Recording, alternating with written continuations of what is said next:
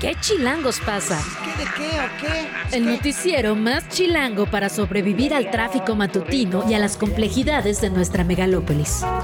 Conducido por Luisa Cantú y Luciana Weiner. ¿Qué chilangos pasa?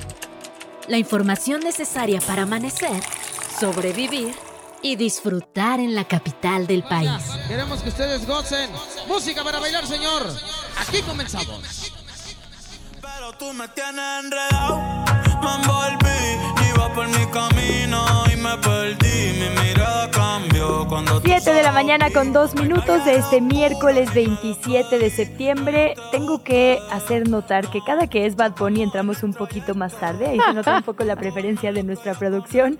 Muy buenos días, Luciana Weiner. Estamos escuchando Ojitos Lindos de Bad Bunny y Bomba Estéreo porque ya viene octubre y con ello los premios Rolling Stone en español. Este videoclip es uno de los nominados de pues mejor creación latina. Luisa Cantú, muy buenos días, en efecto, y también porque le da un ritmito al miércoles. Cada canción yo la bailo, le pongo onda, te la dedico, Luisa. La- aunque no sé si ofenderme, los ojitos lindos, según leo en Aristegui Noticias, porque hay todo eh, un eh, ejercicio periodístico al respecto de esta canción ver, en diferentes portales. ¿Qué pasó? No son para ti que tienes ojitos lindos, para mí, para ninguna novia, son para su perrita. Parecer, los ojitos lindos son, Ay, no. según leo en Aristegui Noticias, para Sansa, Bueno, su perrita y fiel compañera. cada Así quien, ¿verdad? Lo que está de bueno de esta canción es que está con Bomba Estéreo, que es esta banda colombiana ahí de, ahora sí, chavos y chidos, y chavas y chidas. Eh, que Ni tienen tan esta ni tan fusión. chida. Sí, sí somos. Ay, Sí, cuando ponemos Bad Bunny sí somos chavas Sí, y sí chidas. somos Ay, chavas y chidas. Quítenme esa cortinilla. Ay, no, no.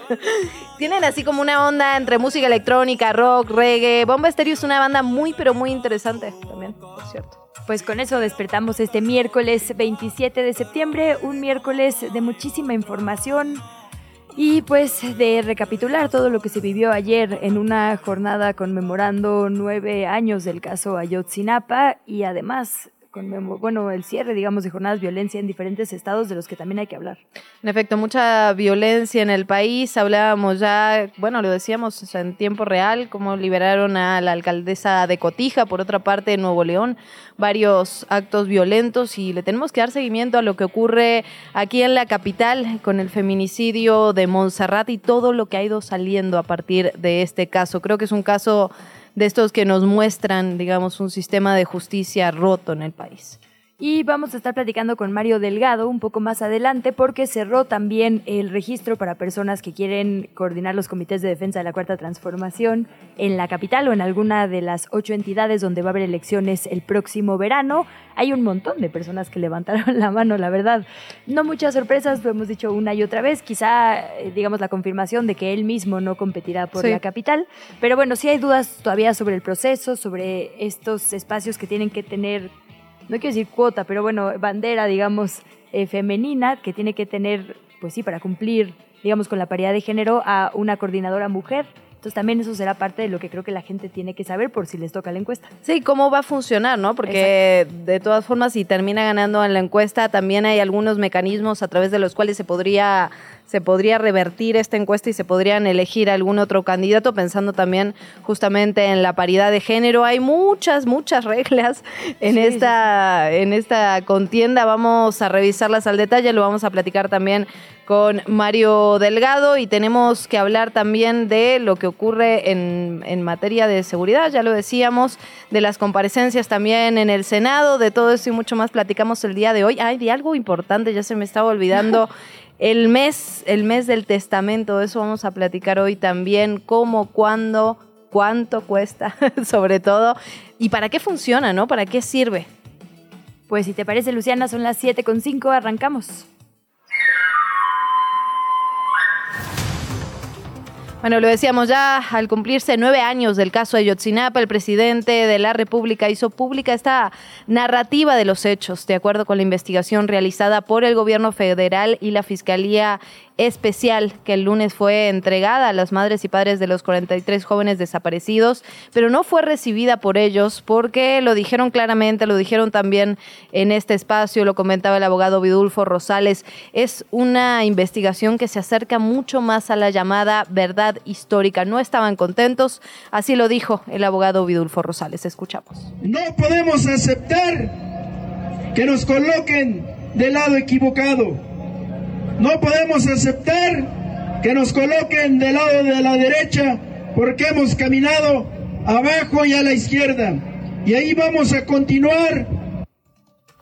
Sí, este documento que contiene, digamos, una relatoría con diferentes hipótesis le hizo ruido a Vidulfo y así lo ha expresado porque, como bien dice, recupera, digamos, ciertas versiones que habían sido descartadas. Estas tres hipótesis son, digamos, la, la primera que eh, hubo una confusión por parte de grupos criminales antagonistas y por eso perpetraron, digamos, este acto contra los jóvenes.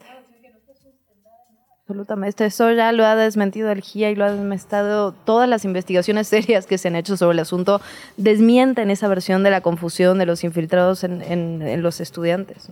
La segunda es esta eh, pues también versión que se impulsó también desde el sexenio pasado, digamos, sobre una especie de represalia por parte del alcalde de Iguala, José Luis Abarca, y la tercera, una confusión, haber tomado un autobús donde había posiblemente armas o drogas de Guerreros Unidos con destino al norte del continente, a los Estados Unidos.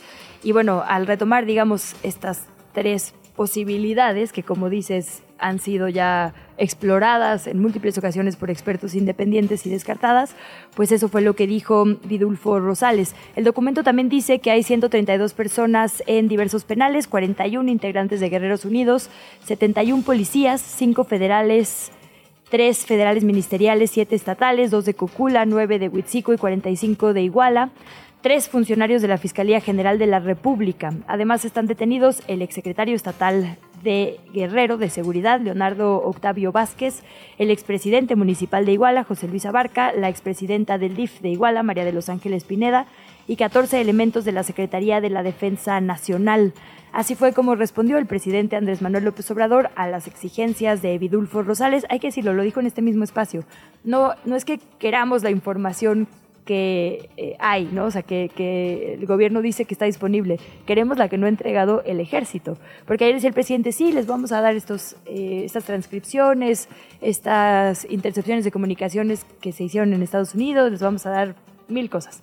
Pero lo que decía Vidulfo aquí muy puntualmente es, es que lo que queremos es la comunicación entre altos mandos del ejército, CISEN, el seguimiento que se hizo desde los cuerpos de seguridad mexicanos, que tienen un folio y que sabemos que fueron movidos del lugar, eso es lo que no nos han entregado. Vamos a escuchar lo que respondió el presidente Andrés Manuel López Obrador. Tenemos diferencias. Ellos eh, insisten de que el ejército no está cooperando, que quiere que no se sepan los hechos. Yo no estoy de acuerdo con eso. El abogado salió a decir de que lo que se le dijo aquí fue algo muy similar a la llamada verdad histórica. ¿Exageró o se confundió? Bueno, por otra parte, hubo una movilización que terminó con saldo blanco. La Secretaría de Gobierno informó que esta marcha, nueve años de los hechos, tuvo una afluencia total de 5.000 asistentes. La movilización fue encabezada por madres y padres de los estudiantes de la Escuela Normal Rural de Ayotzinapa. Salieron a las 4 de la tarde, ya lo habíamos adelantado, del Ángel de la Independencia, fueron hasta la plancha del Zócalo Capitalino Luego de que se manifestaron su decepción justamente con la respuesta del gobierno federal, los contingentes comenzaron a dispersarse por las calles aledañas a la Plaza de la Constitución, dando por terminada la marcha, el mitin. Los familiares de las víctimas regresaron a su plantón que está ubicado en la puerta 1 del Colegio Militar. También lo comentábamos con el abogado. Este plantón se mantiene por las discrepancias, por las discrepancias de la información que ha entregado el gobierno federal. Vamos a escuchar lo que ocurrió en la marcha.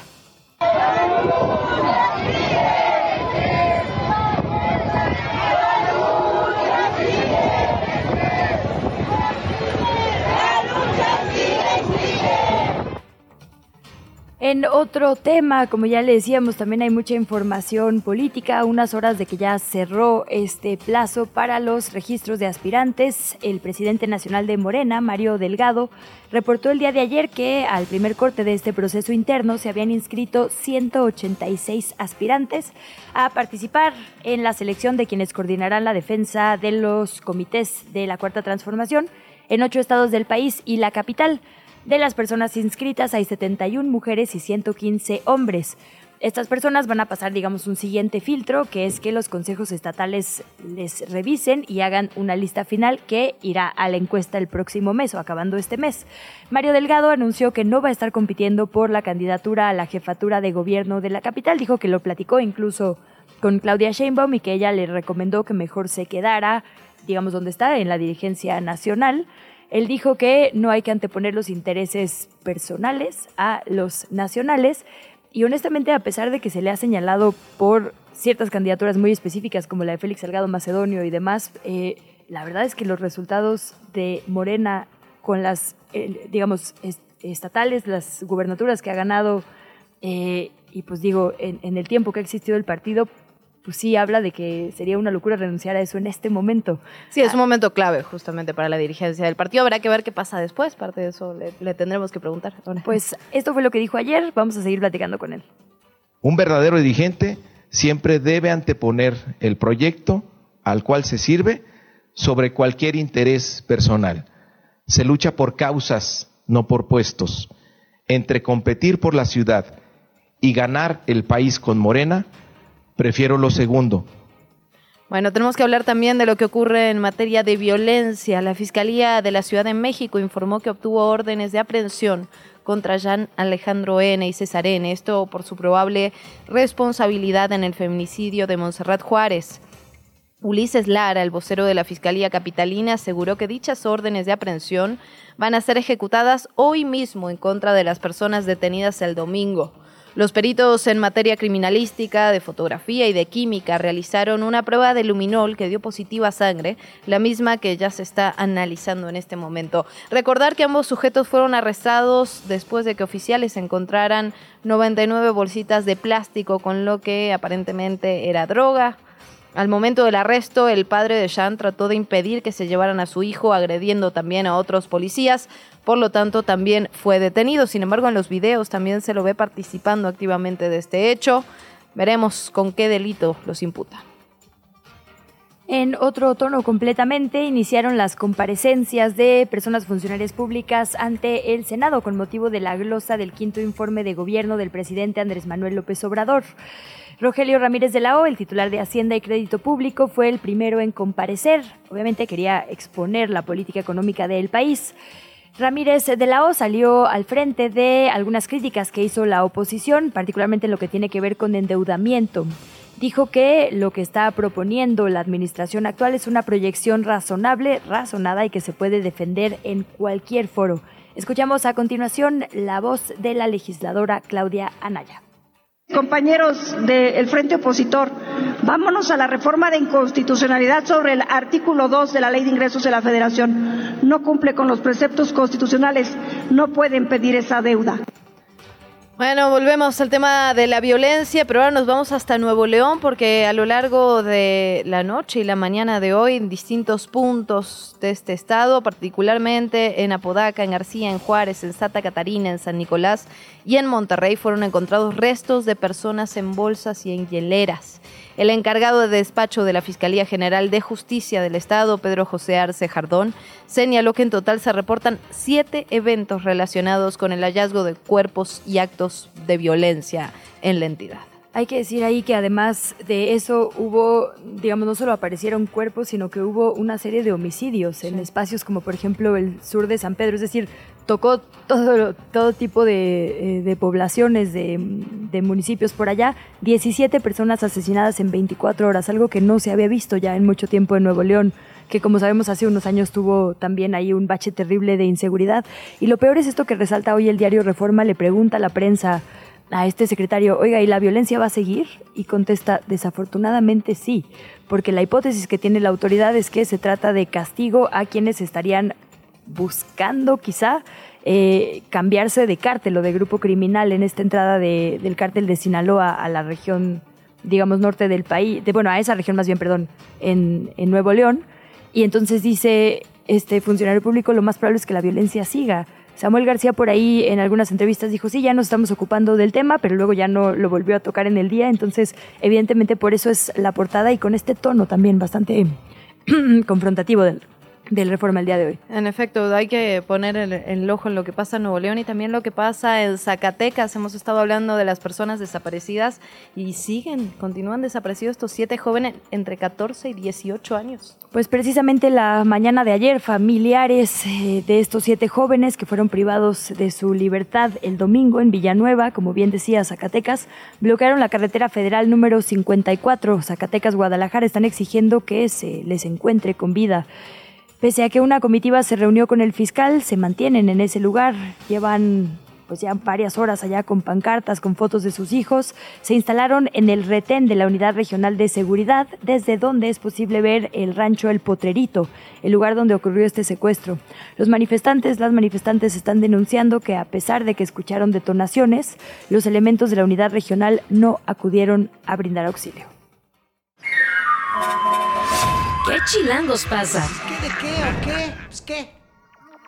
Como ya le adelantábamos al inicio de esta emisión, ya cerró el registro de las personas que están aspirando a coordinar los comités de defensa de la cuarta transformación aquí en la capital y ocho entidades. Y ya lo decíamos, es un proceso que hay que seguir eh, con lupa y, digamos con cuidado a todas las reglas, porque en las próximas semanas va a haber procesos claves, digamos, ¿no? O pasos más bien siguientes claves. Fer Guzmán, muy buenos días. Tú nos vas a ayudar a entender qué sigue y cómo. Bienvenida. Hola Luisa, Luciana, ¿cómo están? Así es, pues estas entidades que mencionabas, además de la capital, Luisa, son Tabasco, Chiapas, Veracruz, Morelos, Puebla, Guanajuato, Jalisco y Yucatán. Y se trata de un proceso con la misma estrategia que el partido siguió para elegir a su virtual candidata presidencial, Claudia Sheinbaum, solo que en el caso de estas entidades el proceso se dará de una forma más concreta.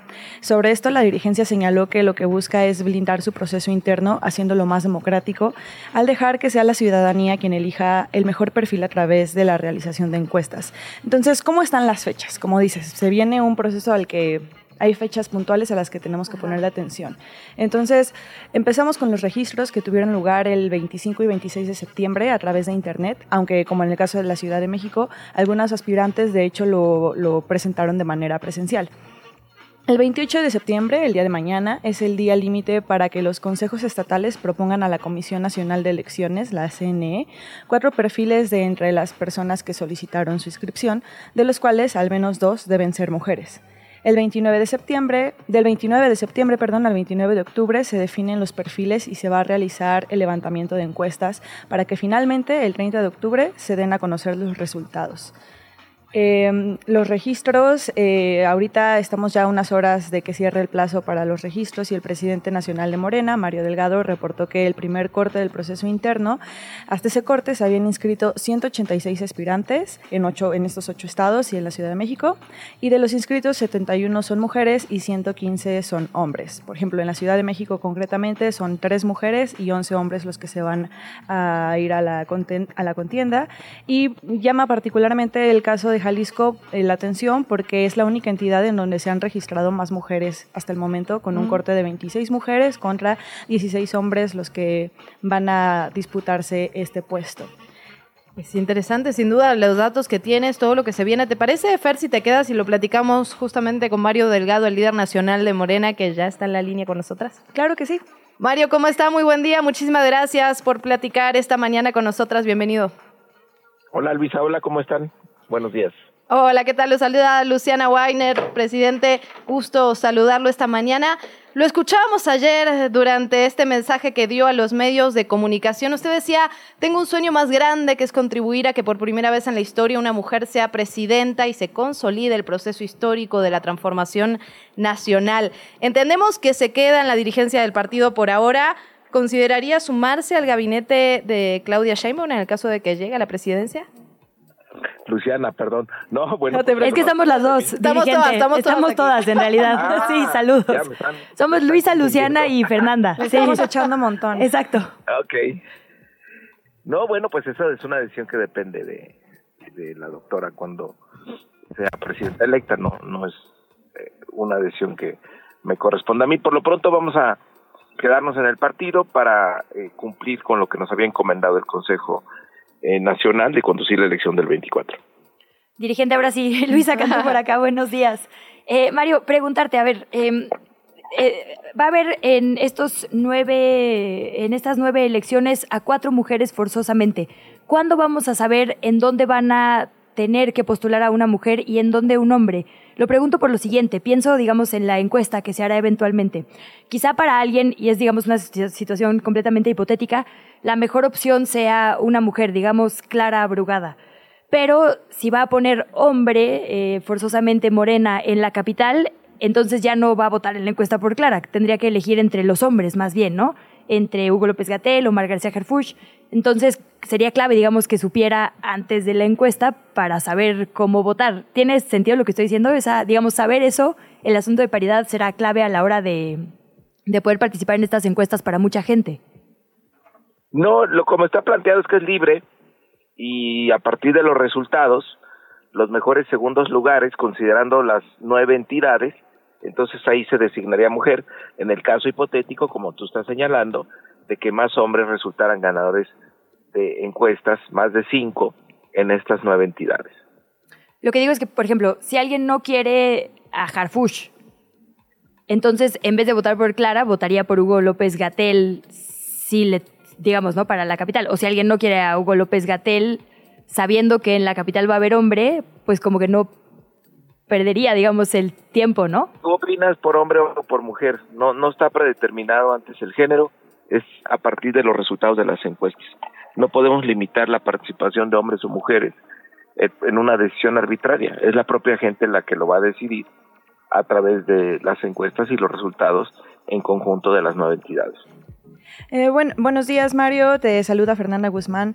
Una duda para aquellos ciudadanos que quisieran formar parte de la metodología y en las encuestas para escoger a estos precandidatos. Eh, ¿Cómo funciona esto? ¿Cómo se escoge a las personas que participan?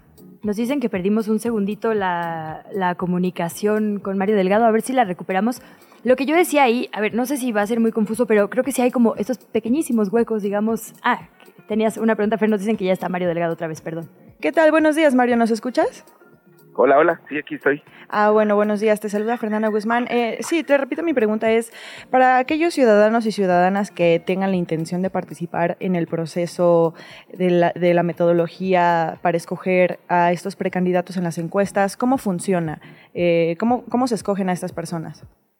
Es una encuesta, es un proceso aleatorio, probabilístico, que se seleccionan algunas eh, secciones electorales a partir de la población eh, que tienen en la ciudad o en la entidad donde se vaya a hacer la encuesta. Y una vez que se selecciona la sección electoral, se selecciona una manzana y en la manzana eh, un domicilio. Entonces, es pues como se hacen todas las encuestas, no es que algún ciudadano quiere participar, pues no depende de, de eso depende de que le toque eh, eh, la encuesta en su domicilio. Mario, ¿cómo han estado los diálogos con el Partido Verde y el Partido y el PT? Porque hemos estado hablando con Sebastián, nos decía que el Partido Verde aquí en la capital todavía estaban en diálogos, en negociaciones. ¿Cómo está en el resto del país? ¿Van a ir juntos? ¿Van a ir en coalición?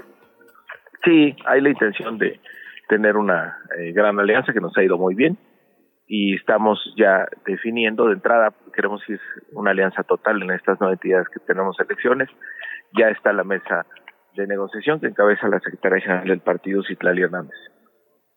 Mario, ¿qué va a pasar con la denuncia ante el Tribunal Electoral de Marcelo Ebrard? Eh, ¿La comisión de quejas está en tiempos o no? Sí, tiene sus tiempos, tiene un reglamento, tiene otras muchas también impugnaciones y está dentro de sus tiempos tendrá que resolver este conforme pues el, la, la valoración que están haciendo de esa impugnación que hemos pedido que sea a fondo, que, que se revisen muy bien las pruebas que se están aportando. Mario, preguntarte por este proceso que ya nos describes. Va a ser homologado en absolutamente todos lados, es decir, las ocho entidades y la capital. En algún lugar, por alguna razón, va a haber, por ejemplo, mayor seguimiento, encuestas espejo. ¿Hay algún espacio donde preveas que puede haber conflicto? En todas va a haber dos encuestas espejo para dar certeza y para dar eh, transparencia en los resultados. Mario, preguntarte también, hablaban ya de que los aspirantes, bueno, no pueden hacer gastos, digamos, una austeridad en los gastos de no pre-campaña, pero digamos en esta, sin hacer recorridos por la República, etcétera. ¿Cómo va el partido a tratar de controlar esto? Porque vimos que muchas veces, bueno, dicen que son seguidores de más y entonces hay una falta de control al respecto. ¿Qué van a hacer diferentes del partido para tratar de controlar los gastos y que realmente no haya ningún tipo de despilfarro, ningún tipo de derroche? Pues estamos ya dentro de los tiempos eh, del proceso electoral entonces cualquier exceso es castigado por las propias autoridades, pues si se pasan de la raya puede ser considerado como un acto de pre-campaña y los puede llevar, en el caso de que resultaran ganadores, a perder ese registro. Mario, ¿algún otro punto que tú creas que tenemos, en donde tenemos que poner el foco? Ya nos decías, van a ser procesos, digamos, Em, homologados en todas las entidades por las dinámicas locales de cada uno de los lugares. Pienso, por ejemplo, en Guanajuato, en Veracruz. ¿Hay algo que el partido esté previendo?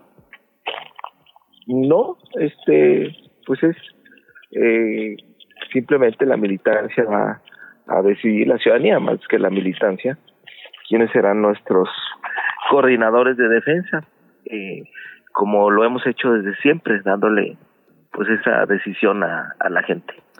¿Hay un miedo a perder la capital del país, la Ciudad de México, Mario? No, en absoluto. Esta ciudad es de izquierda. Tuvimos esta organización el 21, pero pues es una lección que aprendimos y que no se va a repetir. Pues Mario, muchísimas gracias por platicar esta mañana con nosotras. Esperamos que sea la primera de muchas. Gracias a ustedes, gracias por la oportunidad. Buen día a todas. Buen día. La entrevista. ¿Ya estás grabando? El asunto del acceso a los servicios y a los derechos es algo que nos ocupa y preocupa muchísimo en este espacio en que Chilangos pasa y por ello hablamos un montón de agua, de su marco regulador, de cómo hacemos que efectivamente sea un derecho garantizado y cumplido para toda la población y específicamente para la capital del país que ya tiene, digamos, eh, sus propios focos rojos. Por ello, cualquier discusión nos atañe y agradecemos mucho la presencia en esta cabina del senador de Morena, Gabriel García. Bienvenido y muchísimas gracias. Muchas gracias. Un gusto estar con ustedes y tu auditorio. Senador, muchísimas gracias. Preguntarle un poco, venimos, digamos, atrasados varios años para expedir la Ley General de Aguas.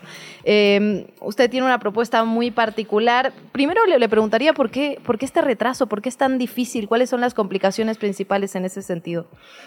Pues hay que generar un gran consenso, hay que cambiar todo un eh, sistema se llama Sistema de Visión de Cuenca. Eh, hay que recordar, eh, digamos, el antecedente desde el punto de vista legal principal, es que en el 2012 se reconoció en el artículo cuarto constitucional el derecho humano al agua y la participación ciudadana. Bueno, ¿cómo se relaciona la participación ciudadana con el cuidado, uso equitativo y sustentable del, agua. Bueno, pues eh, se establece como derecho humano en este artículo cuarto y de ahí, eh, desde el 2012, se dan 360 días de plazo para emitir una nueva ley general de aguas con este nuevo modelo. Eh, y de ahí está guardada. 10 años. 10 años. Hasta justamente hace cuatro años que empezaron algunas acciones de parte del gobierno de la Cuarta Transformación del licenciado eh, López Obrador. Pero por eso decimos que es aquí y ahora. Hay que tomar acciones inmediatas para atender el grave problema de la sobreexplotación de los acuíferos y la contaminación del agua. Eso es ya inminente. Y tenemos buenas noticias de parte del, eh, de las acciones que se están tomando y una ruta para llegar a una ley que nos dé un marco jurídico y poder tomar acciones aquí y ahora. Así es como le decimos. Hay ciertos puntos clave, digamos, que, que busca esta discusión. Establecer directrices justo para esto, la explotación, digamos, o sobreexplotación que sea amigable con el medio ambiente, es decir, que se preserven los ecosistemas valiosísimos en nuestro país, pero que al mismo tiempo se garantice una igual distribución, que es algo que actualmente no pasa, ¿no? ¿Qué cambios exactos habría en el marco legal y, digamos, a qué plazo se prevé que esto se logre? Bueno, hay tres eh, pasos previos para que le demos un marco legal completo. Eh, hace unos días el presidente anunció tres acciones importantes. La primera, necesitamos tener un estudio que está por publicarse de cuál es la disponibilidad de agua real, superficial y subterránea en el país. Entonces, eh, ese estudio que vamos a conocer eh, nos va a dar un segundo paso en lo inmediato, que es una discusión que ya está en las cámaras todavía no de la ley general de aguas, sino una reforma para hacer más severa la revisión de la sobreexplotación y contaminación del agua. Eso es lo que es urgente, ¿verdad? ¿Cómo funciona esto? Miren, hay 653 eh, acuíferos en el país que tienen el riesgo de ser sobreexplotados. Pues un acuífero pues es el agua subterránea, una poza debajo de la tierra que contiene el vital líquido, que es a donde llegan las filtraciones. Em, el problema de la sobreexplotación, por ponerles el ejemplo de un acuífero en la región lagunera, la madre naturaleza inyecta cada año 400 millones de metros cúbicos de agua. Pero ¿saben cuánto le sacan con la sobreexplotación y contaminación? 2.000, cinco veces más de lo que ingresa. Entonces, pues es si tú piensas en este vaso, en este termo, es como si te tomaras cinco veces más de lo que te sirves. ¿Cuál es el resultado? Que podemos llegar al punto cero, que es el agua. Se va a terminar en un punto en donde sea irrecuperable por su sobreexplotación. Entonces, este segundo paso es una ley inmediata para evitar la sobreexplotación de los acuíferos y evitar también la comercialización del agua superficial, la que proviene, la que está en los ríos, en las lagunas, esa agua no debe de ser comercializada, debe de ser optimizada y garantizarla para las futuras generaciones. A ver, además de la sobreexplotación, senador, también está el tema de la infraestructura. Digamos, mucha del agua se pierde en los trayectos, en, las tuberías, ¿no? ¿Hay una propuesta también de inversión en ese sentido? Del 30 al 50% en algunos casos, se tiene como pérdida por la falta de mantenimiento y la infraestructura. ¿Por qué no hay inversiones? Pues porque son tubos, están por abajo. Y entonces es poco atractivo para este, las políticas públicas, no se ven, ¿verdad? Pero pueden pasar años. Eh, yo considero que debemos de tener eh, un proyecto por cada región del país. No todo es igual. Yo, mm. por ejemplo, estoy empezando con un proyecto que se llama Agua para Iztapalapa. Entonces, Agua para Iztapalapa eh, significa, ustedes conocen el Cerro de la Estrella en Iztapalapa, bueno, pues ahí esa era la punta de una península maravillosa con una serie de volcanes eh, y montañas, eh, bueno, cerritos, este, eh, que es una península en donde se unían las aguas dulces del lago de Texcoco con las del lago de las aguas del lago de Xochimilco con las aguas del lago de Texcoco. Ahí se impresionó Hernán Cortés cuando se entrevistó con Cuitláhuac. Bueno, pues ahí llueven millones de metros cúbicos. ¿Y qué pasa cada año con el agua de la lluvia? Pues se inunda la avenida Ermita Iztapalapa, Zaragoza y varias colonias porque baja el agua y topa con el pavimento. Antes bajaba pues a las propias lagunas y se alimentaba de manera natural los acuíferos. Ahora pones una plancha de eh, pavimento y casas Y todos esos millones de metros cúbicos no solamente causan destrozos e inundaciones, sino que al chocar con el pavimento se canalizan al drenaje profundo, se revuelve con las aguas negras, se contaminan y año con año, en vez de estar recargando eh, los mantos acuíferos, los mantos freáticos, eh, se van por el drenaje profundo y se pierden año con año. Es como estar tirando el agua, más la falta de infraestructura. Entonces Agua para Iztapalapa está planteando en toda esa zona instalar pozos de absorción, trampas de agua y generar una gran conciencia en la gente para que también el esfuerzo de ahorro de agua y la eh, cosecha de agua de lluvia nos dé una segunda oportunidad hacia el futuro. Entonces, proyectos como este deben de generalizarse, de crear conciencia, empezar a ahorrar agua y a prevenir el futuro de las generaciones que están por llegar.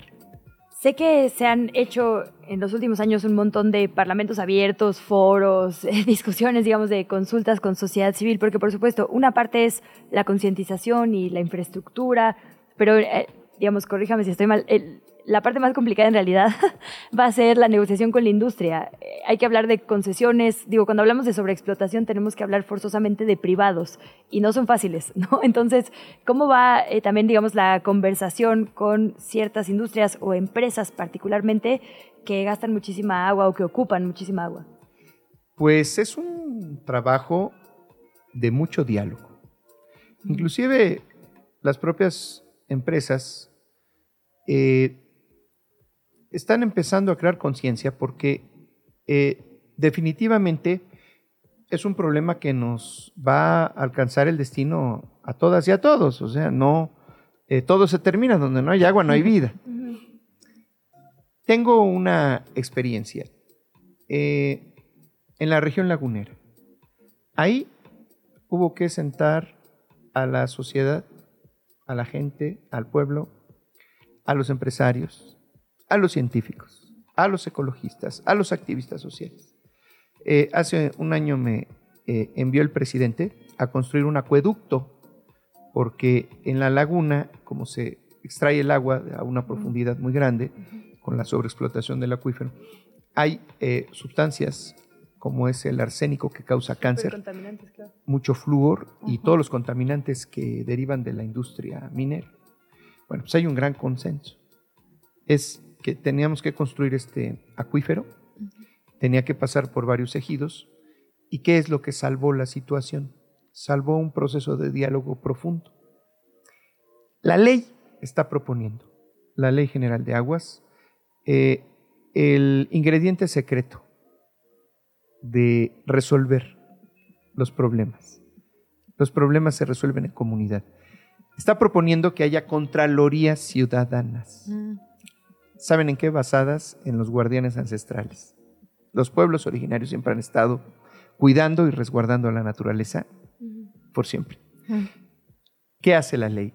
Le da dientes, le da capacidad a la gente de constituirse como contralorías del agua reconocidas que puedan vigilar que no se contamine más los mantos acuíferos y que no se sobreexploten y que el agua superficial no se comercialice. ¿Serían vinculantes estas eh, Completamente y con atribuciones. Decir... Así es. Entonces, por ejemplo, en Iztapalapa tenemos 93 pozos.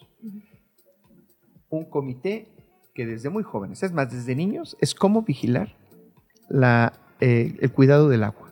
Entonces, eh, por ejemplo, ya hay mucha tecnología. Si tú tienes un pozo petrolero, pues tienes la tecnología para medir cuánta petróleo extraes y eso se cuantifica. Bueno, con el mismo valor hay que cuantificar cuánta agua se está extrayendo, de tal manera que no saquemos más de lo que ingresa y tengamos una segunda oportunidad. ¿Esto quién lo va a vigilar? Pues lo van a vigilar las comunidades. Eh, nosotros tenemos todos los pueblos originarios que siguen asentados en las cuencas y en los lugares en donde nace el agua, que son las montañas.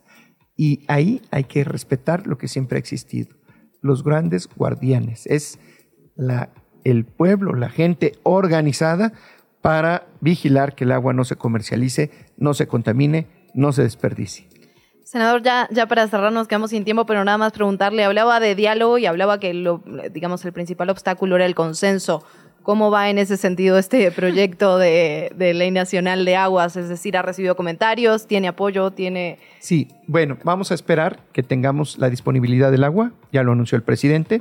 Dos, en lo inmediato, muy en el corto plazo, ya hay consenso en hacer una reforma aún a la ley anterior Mm. que haga más severa la vigilancia y que ya deje participar a la gente en ese proceso, que tengamos la transparencia total. El tercero es la ley. Ese sí necesita un consenso. Vamos a hacer todo el esfuerzo eh, en esta legislatura. Ya está presentada en la Cámara de Senadores la ley general, el proyecto de dictamen de la ley general de aguas, que no es una iniciativa eh, directa mía, sino es alrededor de 170 organizaciones que están en agua para todos, Mm. todo un gran consenso que va a empezarse a discutir y esperemos sacar en este eh, periodo legislativo. Pero si no alcanzáramos, ya tenemos los primeros dos pasos y será una continuidad que le vamos a tener que dar seguimiento. Mientras estamos haciendo un proyecto en Iztapalapa, se llama Agua para Iztapalapa, y estamos buscando para el respaldo de este proyecto de sustentabilidad eh, la firma de los iztapalapenses. Ahí estamos invitando a que haya un apoyo generalizado de la gente. Yo estoy empezando en donde vivo, que es en Iztapalapa. Agua para Iztapalapa. Pues, senador, muchísimas gracias.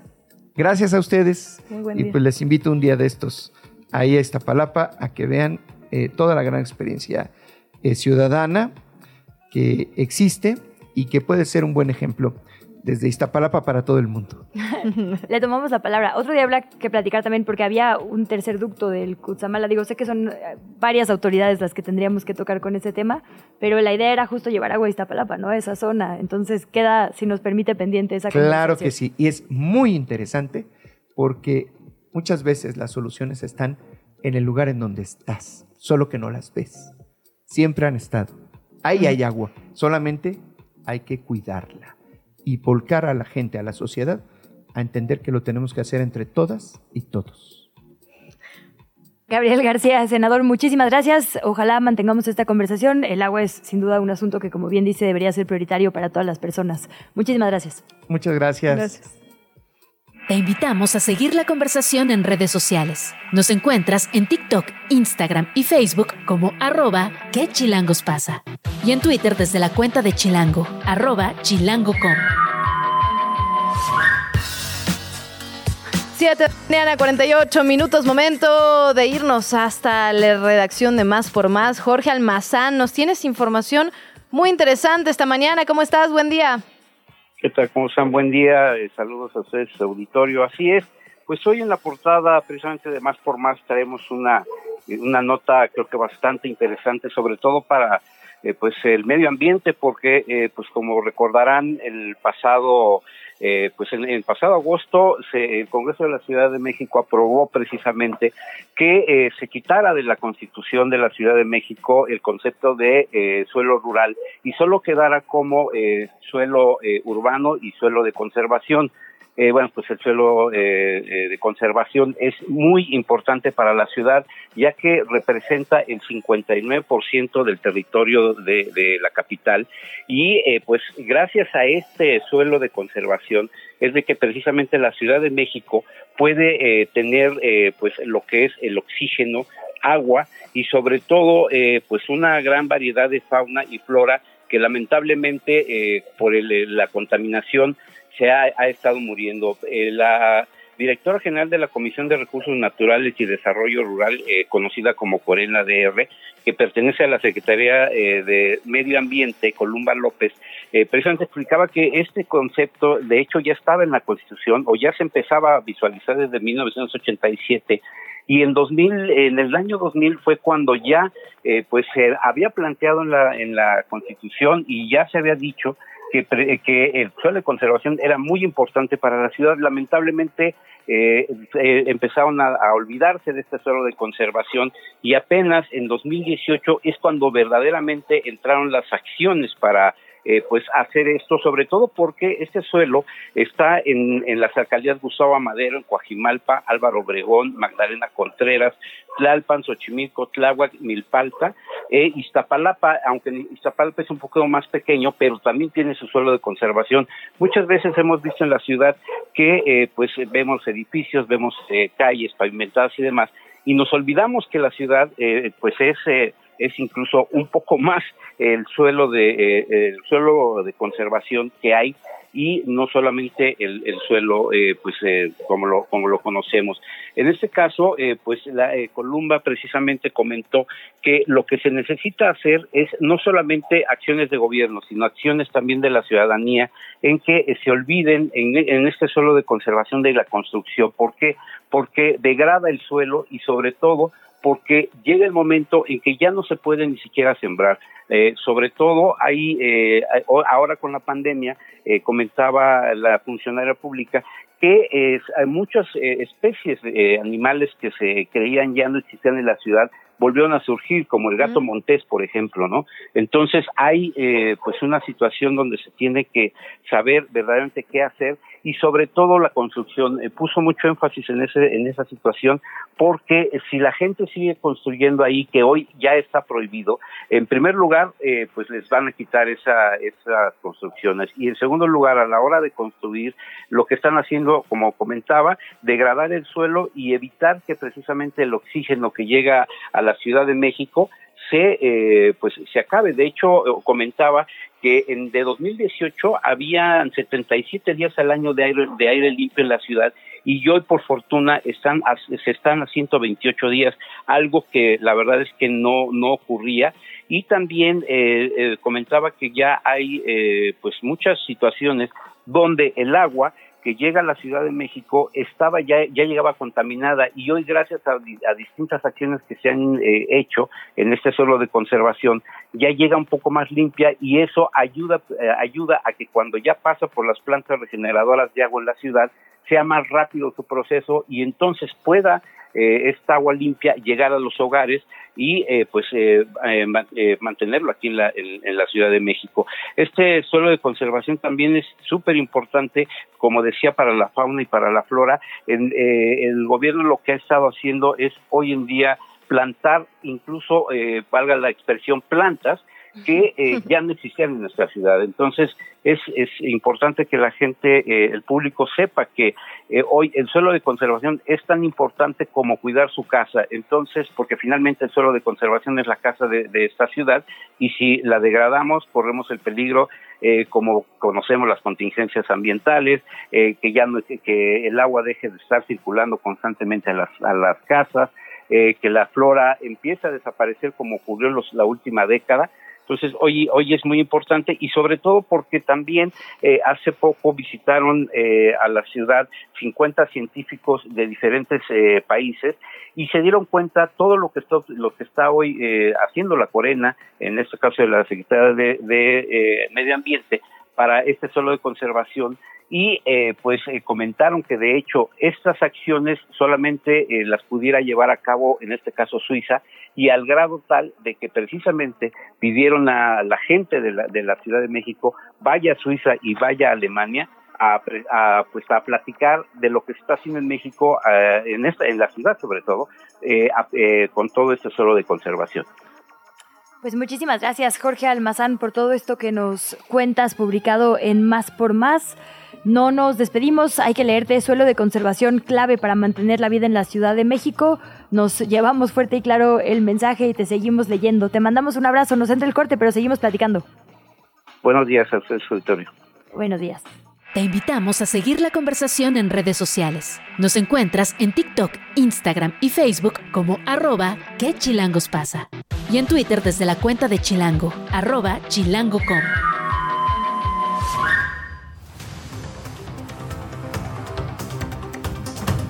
Siete de la mañana con 56 minutos. Gracias nuevamente por su sintonía en Que Chilangos pasa. Vamos con más información. A tres días de que entraran en vigor las nuevas modificaciones al reglamento de tránsito, se han infraccionado a 619 motos, así lo informó el subsecretario de Tránsito de la Secretaría de Seguridad Ciudadana aquí en la capital, Javier Moreno. En una conferencia de prensa, el funcionario detalló que 173 motocicletas han sido remitidas al corralón por falta de casco y 265 por falta de documentos, licencias, tarjetas de circulación o permisos para circular vencidos. El subsecretario aseguró que los dispositivos de verificación de motociclistas son supervisados por personal de asuntos internos de la SSC para revisar que se esté actuando conforme a la ley. Bueno, por otra parte, se registró un aparatoso accidente en calles de la capital. Ahí se vio involucrada una unidad del Metrobús y dejó como saldo 15 personas lesionadas.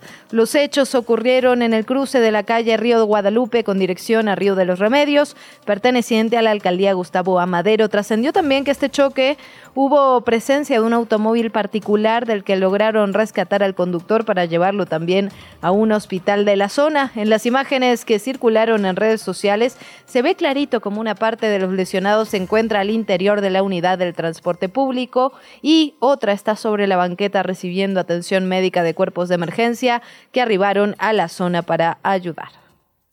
Los gemelos identificados como Franco N y Luis N fueron ya vinculados a proceso. Es por los delitos de lesiones calificadas, discriminación también se les impuso la medida cautelar de prisión preventiva justificada. Todo esto por los golpes, está la verdad brutal golpiza en contra de este joven Neto Calderón en la zona de Angelópolis, en Puebla. Fueron presentados ayer 26 de septiembre ante un juez de control. Un día antes, hay que recordar, estos dos jóvenes se entregaron de forma voluntaria ante la Fiscalía del Estado para poder enfrentar su proceso penal. Han pasado 17 días de este ataque tumultuario en el que participaron otros cinco implicados.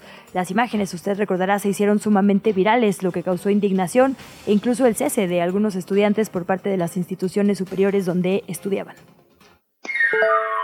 ¿Qué chilangos pasa? En los medios y en las redes sociales. Bueno, revisamos lo que hay en medios de comunicación y redes sociales y empezamos con este reportaje realmente maravilloso que escribe John Gibler para Quinto Elemento Lab. Se llama La instrucción, cómo el gobierno dinamitó la investigación del caso Ayotzinapa. Es una crónica bastante larga, muy profunda, no solo de lo que se sabe, de lo que ocurrió con los 43 estudiantes de la normal, sino también y particularmente hace una descripción, descripción detallada de todo el proceso de investigación, particularmente de lo que realizó Omar Gómez Trejo, el ex fiscal especial para este caso y pone una fecha que es muy particular. Dice que el viernes 12 de agosto del 2022 hubo un desayuno entre el fiscal general Alejandro Hertz Manero, también eh, estaba el presidente López Obrador, Adán Augusto López, que en ese momento era el secretario de Gobernación, el presidente de la Suprema Corte de Justicia, Arturo Saldívar en ese momento, y el subsecretario de Derechos Humanos, Alejandro Encinas, y que la decisión que se tomó en ese desayuno fue el puntapié inicial que hizo que la investigación no pudiera prosperar. Ya estaban en ese momento las 20 órdenes, las famosas 20 órdenes de aprehensión en contra de militares y en ese desayuno se decide que no, no se van a emitir todas, que se van a cancelar la mayoría de ellas, que solo cinco se van a mantener. Y esto es lo que empieza a dinamitar toda la investigación, como eh, lo cuenta incluso el propio Omar Gómez Trejo desde alguna ciudad de Estados Unidos, así, así lo frasea eh, John Gibler, una ciudad eh, fría de Estados Unidos, y cómo la investigación empieza a caer, cómo le empiezan a sacar responsabilidades, incluso hace una descripción muy interesante sobre la orden de aprehensión que se libra contra Murillo Karam. Dice el exfiscal especial que él le pide un mes al fiscal general, a Manero, para tener todos los elementos que se necesitan para librar una orden de aprehensión y que le dicen, no, se necesitan en 24 horas. Si tú no lo puedes hacer, vamos a poner a alguien que sí lo pueda hacer. Es un texto realmente impresionante y que muestra cómo poco a poco esta investigación que tuvo muchísimos avances empezó a decaer y empezó a estancarse, como bien lo dice el abogado Vidulfo Rosales. Otro asunto a destacar el día de hoy en los medios de comunicación y ahora que estamos revisando los procesos electorales es una entrevista que hace el reportero Omar Díaz a el aspirante a coordinar los comités de defensa de la Cuarta Transformación aquí en la capital del país, Omar García Harfush, en el Universal, es portada, y básicamente pues se le pregunta las mismas cosas que han estado circulando en la conversación y en los análisis, le pregunta directamente, ¿su aspiración se debe a que Morena estaba en riesgo de perder la ciudad? Mario Delgado nos dijo hace unos instantes, no, para nada, Morena va a ganar con amplitud, pero lo cierto es que en diferentes espacios sí se ha hablado de una preocupación por lo que pasó en 2021, de un cambio de preferencia en las clases medias o las colonias de alto poder adquisitivo, que por cierto han sido pendulares en la historia de la capital. Pues ese es el tema. Aquí la gente cambia muy fácilmente su voto. Eh, contesta Omar García Harfush, no, no se debe a eso se debe a una decisión muy personal y a una valoración que hice con mi equipo de dónde podemos servir más. Por ahí en la entrevista se le preguntan un montón de cosas, entre ellas casi que si pidió permiso a Claudia Sheinbaum y él dice, pues sí, sí lo consulté con ella y ella respetuosa a las libertades individuales me dijo, adelante. Entonces, bueno, una entrevista que vale la pena porque se actualiza, digamos, la conversación. Omar García Gerfush ha estado en un tour de medios en diferentes lugares, se le han preguntado muchas cosas, pero eh, en esta particularmente las últimas que han estado sobre la conversación pública. Se le pregunta justo su relación con García Luna, la cual niega, dice éramos un montón de policías, eh, yo nunca formé parte de su equipo cercano, y bueno, habla también de eh, Morena empezó con un discurso de yo sé que no he pertenecido a las filas del movimiento, que se me ve como un externo. Aquí pide un voto de confianza y que le dejen demostrar que él también quiere continuar con la cuarta transformación, lo cual es una declaración que puede jugar a favor o en contra. Sin lugar a dudas. Otro, otro de los temas que queríamos rescatar esta mañana tiene que ver con la columna que publica Ricardo Monreal en El País y dice la tormenta que viene. Me parece muy interesante esta columna porque deja ver algunas cosas, especialmente pensando desde dónde viene esta columna, quien le escribe, pues, digamos, al inicio hace, digamos, un panorama general sobre Morena, sobre el éxito que han tenido, etcétera, etcétera, pero llegamos a un apartado que dice el factor Marcelo Ebrard. Y Ricardo Monreal pone algo sobre la mesa interesante, dice, no es un escenario remoto que algunos cercanos estén aconsejando inscribirse en el partido como precandidato a la presidencia de la República, ignorando el proceso interno pasado, lo cual sería éticamente cuestionable, pero jurídicamente posible toda vez que tanto el proceso como sus resultados no son vinculantes para ninguno de los participantes. Pone esta opción sobre la mesa que hay que decirlo, no es parte de lo que se ha estado platicando en el último tiempo. Las opciones a las que parecía estar reducido Marcelo Ebrard tenían que ver con aliarse con Movimiento Ciudadano o bien digamos, llegar a un acuerdo interno en el partido de Morena. Esta tercera opción que pone Ricardo Monreal desde Morena sobre la mesa me parece muy interesante. Y agrega también en un apartado que dice qué faltaría por hacer.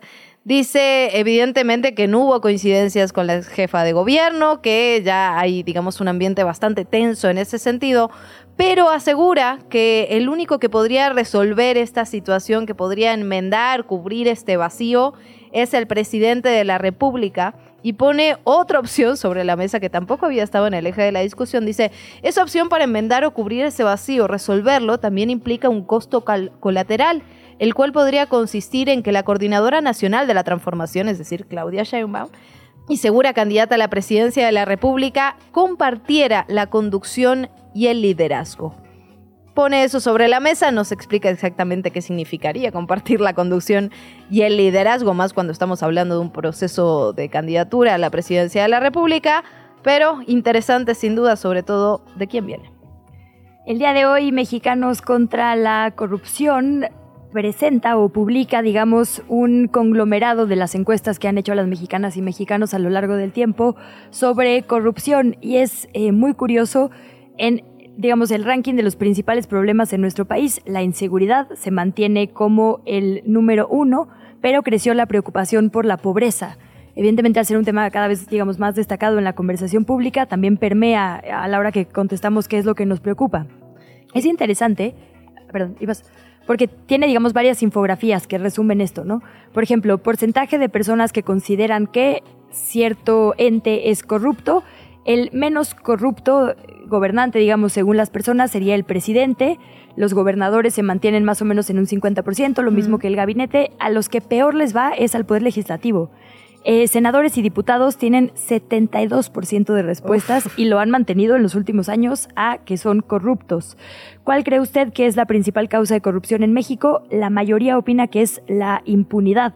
Ha sido así en los últimos años. Y en segundo lugar está los gobiernos anteriores. Y es muy interesante, publican también el ranking de instituciones con menos corrupción. Increíble, por ejemplo. Con percepción de menos, de menos corrupción. Sí, sí, estas son preguntas solamente. Son todas preguntas. Sin, digamos, no es una metodología que mide realmente la corrupción, sino cómo se siente la gente respecto a la corrupción. Eh, y, por ejemplo, el, la CFE ha subido lugares. La gente entre el 2019 y el 2023 cree que la CFE es menos corrupta. Los partidos políticos están en último lugar y se han mantenido ahí, o sea, corruptos siempre. Y bien ganado, la verdad. Sí. ¿eh? Mejoró, por ejemplo, también la policía de tránsito. De menos a más corrupto subió a algunos lugares. Eh, Pemex, un montón. O sea, estaba digamos, en la peor percepción hace unos años. Pemex está ahora en el lugar 14, que digo, sigue estando abajillo, pero mejoró bastante y no les ha ido bien ni a la Marina, ni al Ejército, ni a la Guardia Nacional. Todos bajaron en el ranking de menos a más corrupto, de acuerdo con esto que publica hoy Mexicanos contra la Corrupción. Pues interesante esa percepción y justamente tiene que ver con algo que hemos platicado en otras ocasiones, cuando el ejército tiene una buena visión por parte de los ciudadanos, normalmente está relacionada con que no tienen un contacto directo con las personas, con la ciudadanía en general. Ahora, al estar a cargo de la seguridad de la seguridad en las calles, obviamente este contacto hace que la versión, que la visión negativa de las personas aumente. Por cierto, hablabas Luis hace un ratito sobre la inseguridad y justo esa es la pregunta que estamos haciendo en nuestras redes sociales, en arroba que chilangos pasa, particularmente en Instagram. Les preguntamos cómo has padecido la inseguridad en el lugar donde vives. Así que córranle, pueden responder ahí en las historias, arroba que chilangos pasa. Ya, güey. En nuestra gustada sección Yahweh nos reportan en la alcaldía Tlalpan hay un reporte de fuga de agua en Cerrada de Hortensia número 4 en el primer callejón, esto es en la colonia Arenal de Guadalupe. El reporte, dicen los vecinos, está hecho desde el 17 de septiembre, 10 días, y no hay atención en la alcaldía Tlalpan. También hay información de la Venustiano Carranza, hay un reporte de que en el eje 1 Oriente y la calle Aluminio hay una alcantarilla abierta porque se robaron la tapa, qué cosa. No, Tiene un mes también abierta y eh, todavía no se ha resuelto este tema. Hay objetos que ha puesto la ciudadanía para evitar que los coches se caigan ahí, el típico ponchallantas cuando hay una coladera. Pero bueno, también es un asunto que puede ser sumamente peligroso, entonces ojalá pongan un ojo por allá en la Venustiano Carranza. Y tenemos estos ciclos de atención pública, ¿no? La, me la tapa de las alcantarillas estuvo en el eje de la discusión durante muchos sí. meses y aumentaron las penas para las personas que las robaban y ahora pues ya pasó y otra vez estamos exactamente a la misma, así que ya, güey. La entrevista. Vamos a estar platicando con el notario Guillermo Ramírez de Aguilar, es integrante de la Comisión de Comunicación del Colegio de Notarios de la Ciudad de México. Usted lo sabe, septiembre es el mes del testamento, pero ante la respuesta a las demandas ciudadanas va a haber una extensión de, de esta campaña. Bienvenido, notario, y muchísimas gracias por estar con nosotras esta mañana. Con todo gusto, Luisa y Luciana, estoy a las órdenes. Muchísimas gracias, notario. Pues el, digamos, el eh, mes del testamento lo que hace es que toda la gente ponga atención y quizá como nosotras, a punto de acabarse el mes, queramos hacer este trámite. Entiendo que eh, se hasta duplican, digamos, los trámites en septiembre contra lo que pasa al principio del año y es por eso que están dándole unos días más. Efectivamente, este programa de septiembre, mes del testamento, es un, problema, un programa emblemático, no solo del notariado de la Ciudad de México, el notario chilango, sino también del notariado nacional, y que además es muy bien recibido por la ciudadanía, y justamente por eso, porque es un programa exitoso, no tanto por el trabajo que hacemos los notarios, sino por el interés que muestran las personas en otorgar este instrumento. Por ello también decidimos ampliar estos beneficios hasta el mes de octubre. Entonces ya no nada más es septiembre, mes del testamento, este año, como ha sido en otras ocasiones, son septiembre y octubre, meses del testamento. Ahora bien, eh, ¿qué, Ayúdenos a comprender un poco más qué beneficios tenemos en septiembre y ahora también en octubre, digamos, para hacer el testamento. Tenemos descuentos, aplica para todos, aplica solo para algunas personas. ¿Cómo funciona? Por supuesto, hay, hay varios beneficios, pero digamos el más importante y el que entendiblemente más le interesa a los ciudadanos es que hay una reducción sustancial en el costo del testamento. Eh, para que se den una idea, eh, hay una reducción de más del 50%, 50 en los honorarios y gastos que este acto implica, mm. de tal suerte que en todo el país el costo de un testamento durante septiembre y ahora también en octubre es de 3.500 pesos. Pero además del costo, de la reducción sustancial en el costo, pues también se extiende la se extiende la atención, e inclusive hay notarios, notarias que dan atención los días sábados y mm. los días domingos. Esto depende, claro, claro de, la, de la afluencia de las solicitudes de servicio que cada quien tenga.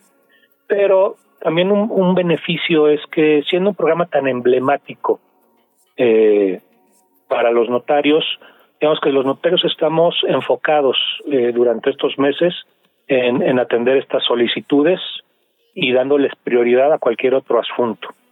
De tal suerte que esto genera una cercanía directa entre el notariado y, la sociedad, de tal suerte que la sociedad sepa que la figura del notario está al alcance de la mano, que es accesible, que es asequible y que los notarios están ahí para, para brindarles asesoría, para hacer los testamentos y casualmente durante, durante la atención que tenemos, pues la gente va, va planteando dudas, no necesariamente en materia de testamentos, pero que tienen que ver con su problemática diaria, ¿no?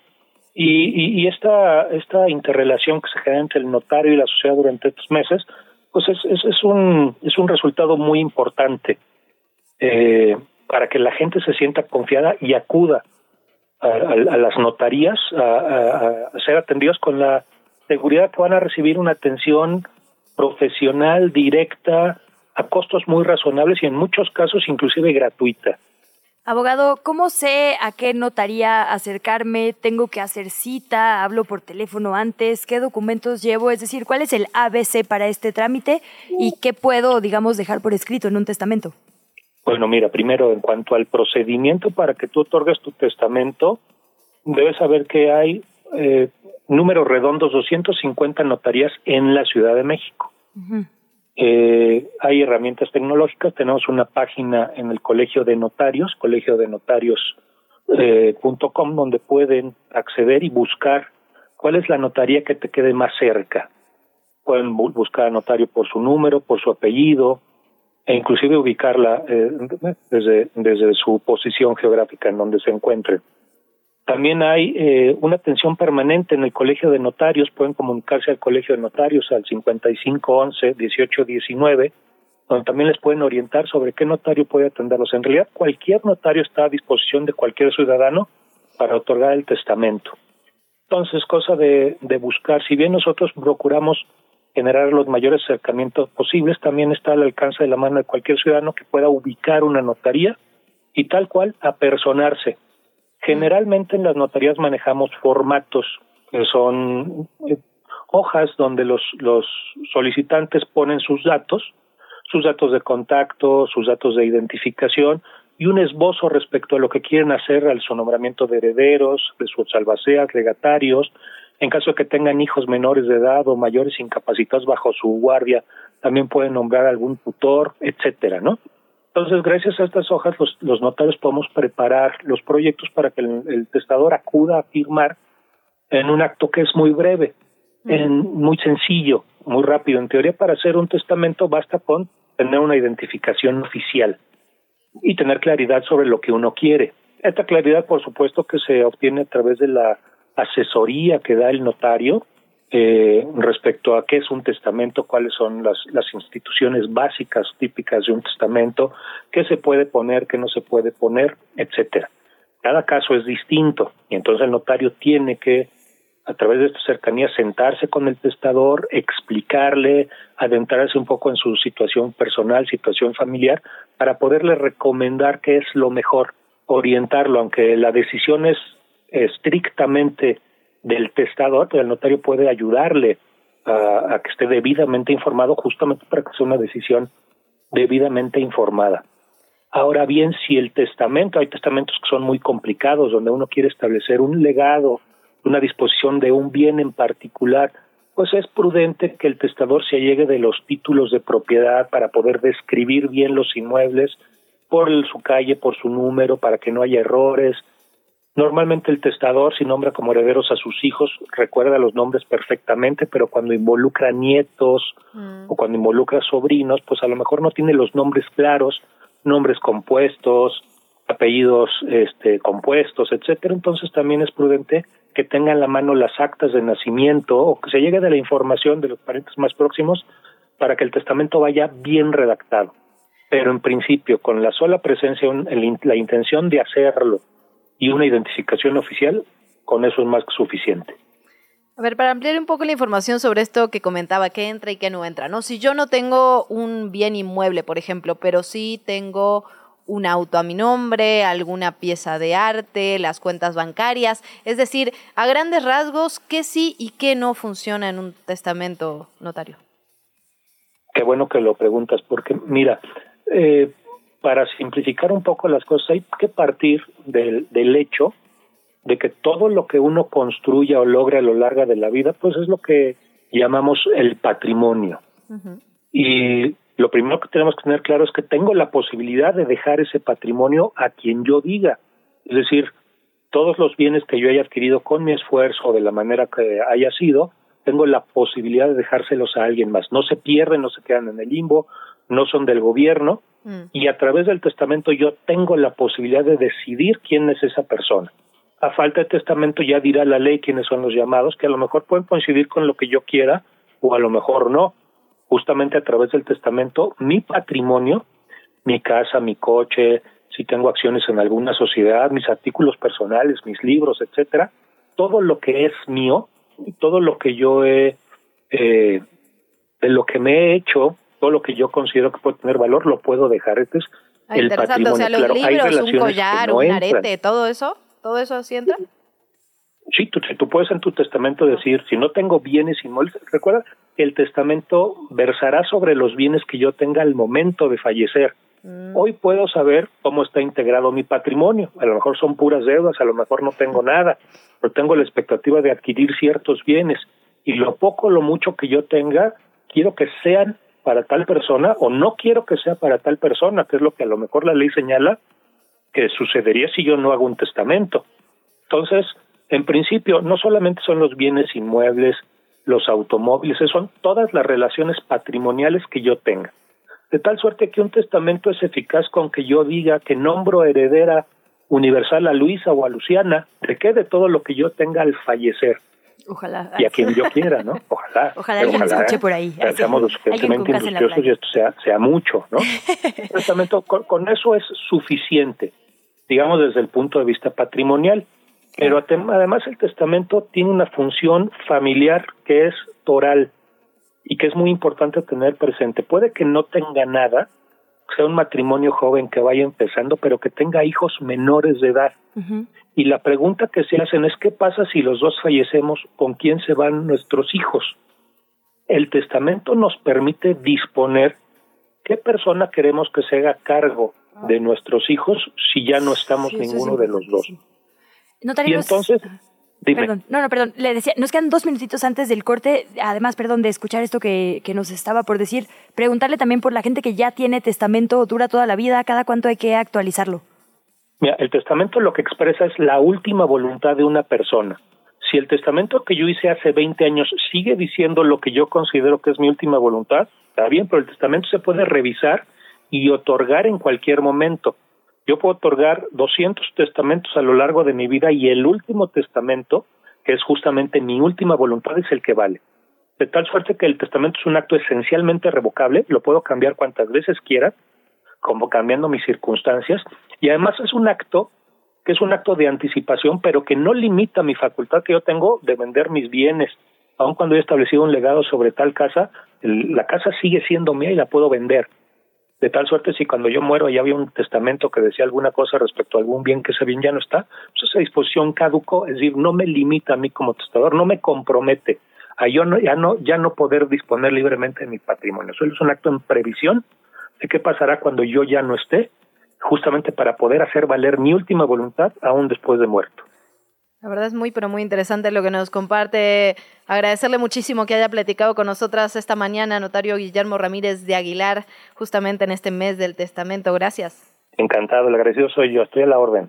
Muchísimas gracias. Bueno, meses, ya nos decía, ¿no? Septiembre y octubre, ahora hay que decir meses. Sí, recordar ahí a nuestra audiencia que tiene todavía otro mesecillo para, como dicen por ahí, no heredarle problemas a su familia, ¿no? Parece un cliché, pero es verdad. Se ganó la cortinilla, producción, sí se la ganó. Póngale la cortinilla. Ya ves, dicen que no. No, bueno, ya no, no cuál te- cortinilla. Pero no te me la gané. Ni dice- tan chadas ni tan chidas. Yo, yo te la digo. Mijito, escúcheme, Ay, no, chavas ni tan mijita, chidas. escúcheme.